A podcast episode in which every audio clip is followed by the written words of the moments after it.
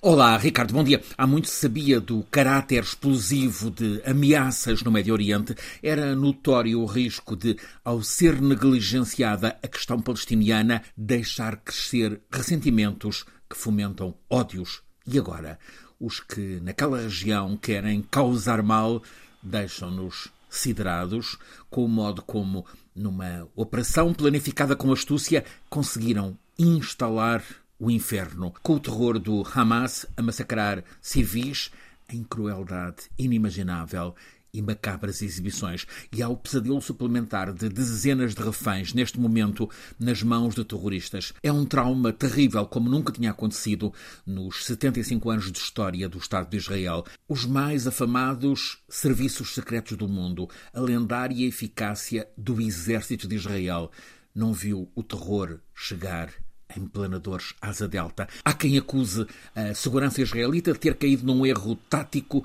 patrocinado por gente do governo de Netanyahu. Deixaram o Hamas crescer na previsão de assim debilitar ainda mais a Fatah e a autoridade palestiniana concentraram tropas israelitas na Cisjordânia, supostamente controlada pela Fatah, para aí protegerem a instalação de cada vez mais colonatos incentivados pela direita religiosa e ultra no governo de Israel, negligenciaram o poderio do Hamas, que nunca escondeu que quer erradicar o Estado de Israel.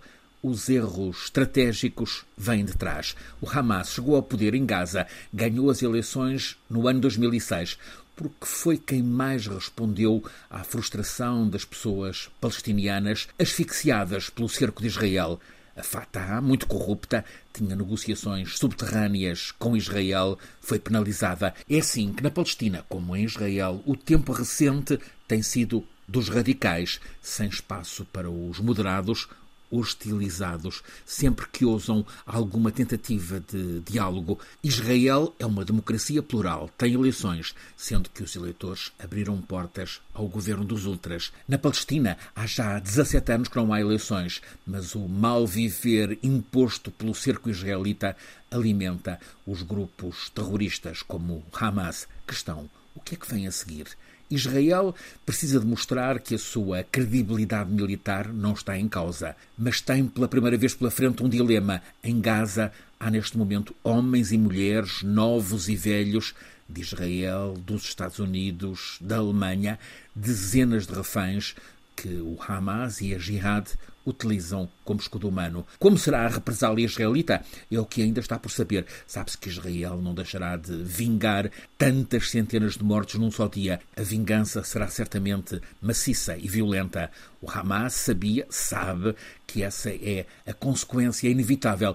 Ao conduzir o ataque terrorista em Israel, o Hamas também estava a expor a população de Gaza à retaliação maciça de Israel. A guerra na terra que é santa está declarada, fica para se ver se a negociação necessária da paz pode incluir alguma solução para a eterna questão palestiniana. Com o Hamas, não parece que seja possível. Com o governo dos ultras em Israel, já se viu que também não há solução de convivência. É uma das tragédias no Médio Oriente.